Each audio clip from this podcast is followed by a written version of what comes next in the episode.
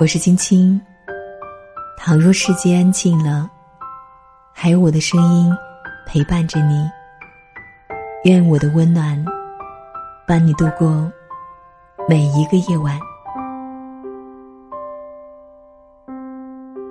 曾国藩说：“谋大事者，首重格局。”还有一句话：“格局决定结局。”可见。一个人的思维格局有多重要？看一个人，首先要看他的思维格局。之前落下帷幕的《那年花开月正圆》中，有一段周莹选子的故事。周莹要从二叔和四叔家的五个孙辈孩子里选一个继子，为公平起见，举行了一场选子比赛。比赛共分三场，第三场比试最有意思，比花钱。给每个孩子二十两银子，要求很简单，限一个时辰之内花完，并且花得其所。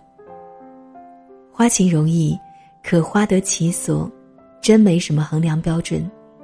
孩子们对花得其所的感觉是，让婶婶满意。可怎么让婶婶满意呢？一个孩子说：“买婶婶满意的东西。”玉玲买了打折的玉镯，转手可以赚两倍，而且玉镯越放越值钱，两年后能值两百两银子。能想到两年以后，的确有眼光，也有眼力。玉静买了人参和当归。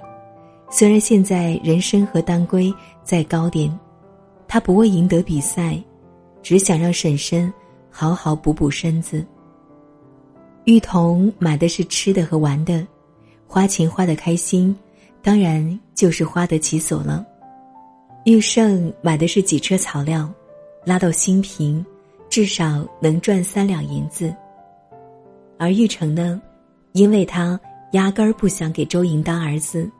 所以他直接把二十两银子送给了四位哥哥，然后自己开心的玩去了。当问起玉成时，他振振有词：“哥哥们都花完了吗？他们花完了，就相当于我花完了。我把银子花在哥哥们身上，只要他们花得其所，我也就花得其所。挣钱靠本事，而一个人。”花钱的方式，能看出他的思维格局。周莹评价是这样的：玉林眼光长远，玉胜精于盘算，将来都是做生意的好手。玉彤不把银子当回事儿，玉静善良细心，将来也一定能发扬吴家的招牌。但是他们都把钱花在了东西上，而玉成却把钱。花在了人身上，这小小年纪就知道用人，这大大出乎了我的预料。周莹透过现象看本质，已经点出了他们未来的人生之路和人生的高度。果然，电视剧的大结局定格在周莹送别上船的玉成。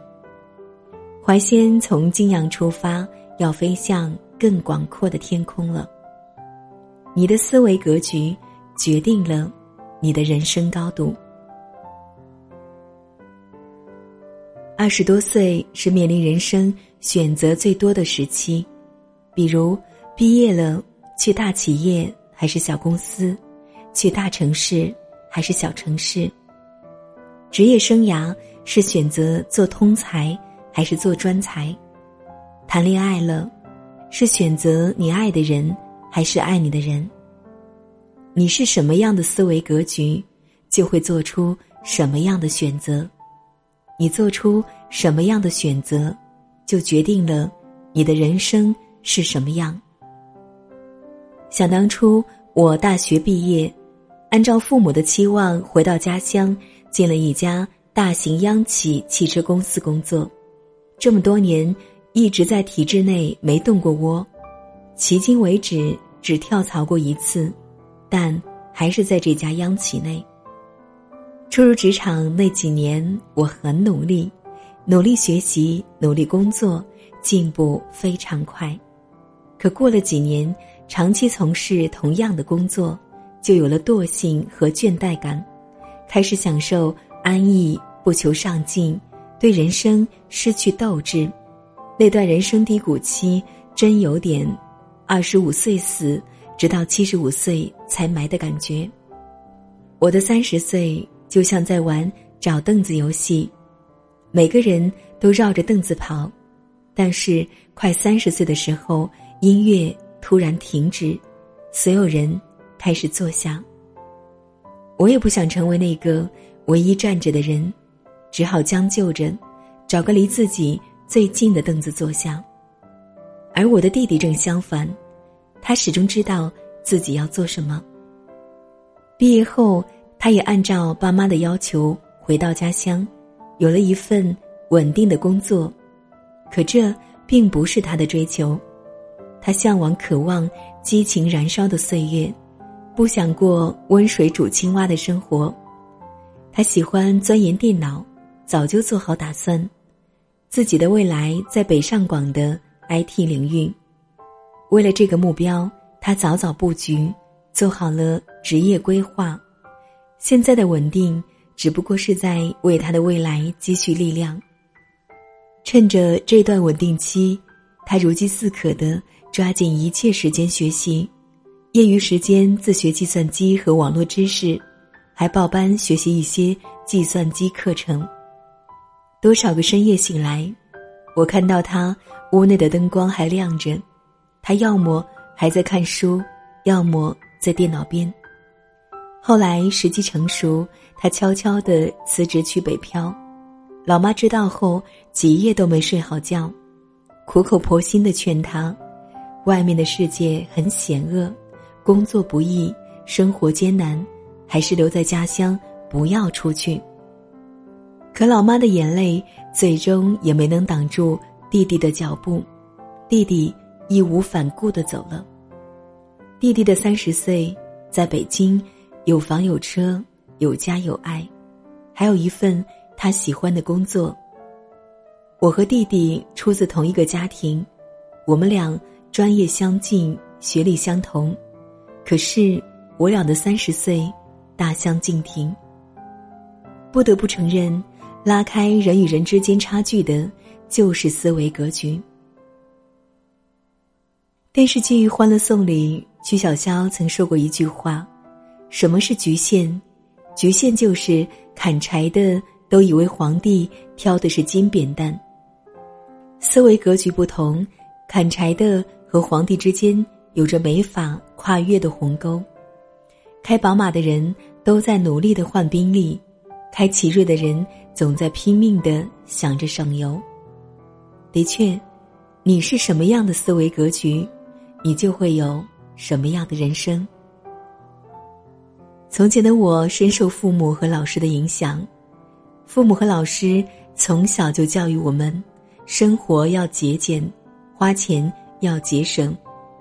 学校和家庭潜移默化影响着我们的心理习惯和思维格局，不知不觉渗到骨子里。所以从小我就养成了节俭的好习惯。剩菜剩饭倒掉可惜，硬撑也要吃完不浪费。买来贵重的衣服不舍得穿，只在重要时刻才穿上。精美而珍贵的餐具不舍得用，一放就是好多年。家中的破烂不舍得扔，总想着以后还能用上。我曾经喜欢逛淘宝买便宜货、打折品和送的赠品，后来才发现。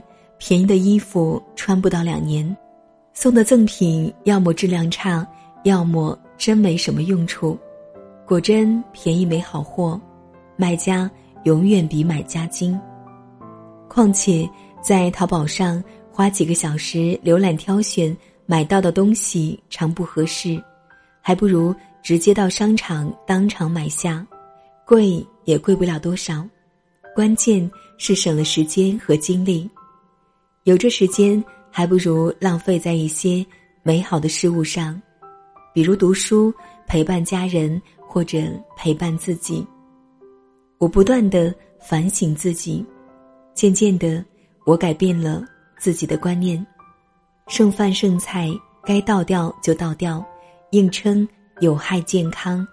衣服就是用来穿的，餐具就是拿来用的，买了不就是为了用吗？压箱底难道是自己不配用这些高档的物品吗？破烂该扔就扔，留着一点用也没有。如果经济条件允许，能用钱解决的问题。尽量用钱解决，因为时间比金钱更加宝贵。省钱省下了钱，可失去了时间，失去了青春，失去了快乐，那是钱买不回来的。从前的我就是穷人的思维格局，认为省钱就是赚钱，所以更多的精力都去研究怎么省钱了。而人的精力是有限的。当你每天都在研究如何省钱的时候，就不会有更多的精力去研究如何赚钱。钱是有灵性的，如果你善于用它，它就会越花越多；如果不善于用它，它就会越花越少。越是不舍得花钱，越赚不到钱。老是只顾眼前的蝇头小利。或是喜欢贪图小便宜，怎么会有大格局？后来我把钱用在买书、买课程上，不断投资自己，最后自己能力得到提升，工作得到升迁，花小钱挣大钱。看来，虽说每个人的思维格局都有局限，很难改变，但并不意味着不可改变。跳出原有的思维格局，不断修炼，你也能突破局限。人生大不同，归根结底，人和人之间最根本的区别就是思维格局。你的思维格局有多大，你的人生就能飞多高。只有转换思维，放大格局，才能突破局限，你的人生才会。越飞越高。晚安。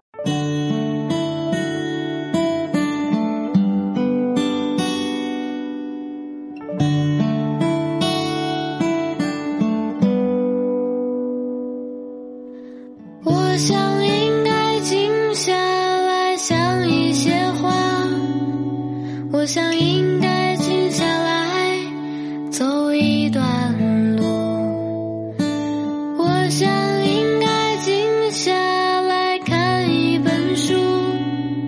我只想静下来反省自己。我想应该静下来睡个觉。我想应该静下来想一个人。我想静下来忘掉那些事情。我只想静下来。反省自己。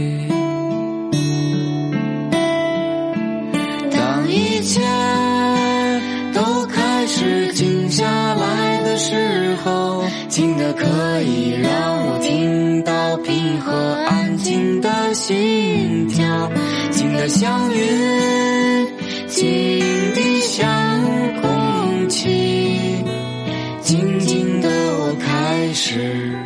渐渐的适应。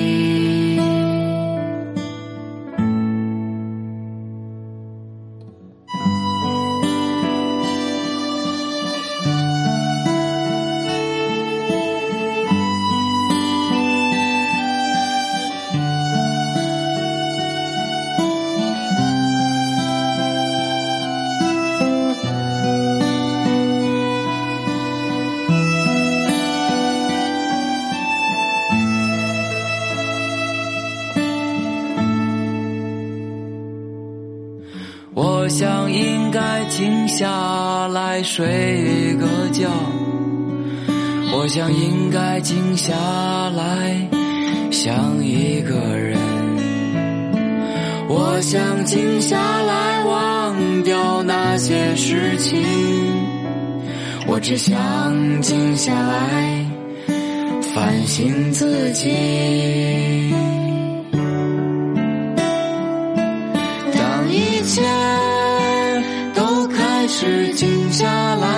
时候，静的可以让我听到平和安静的心跳，静的像云，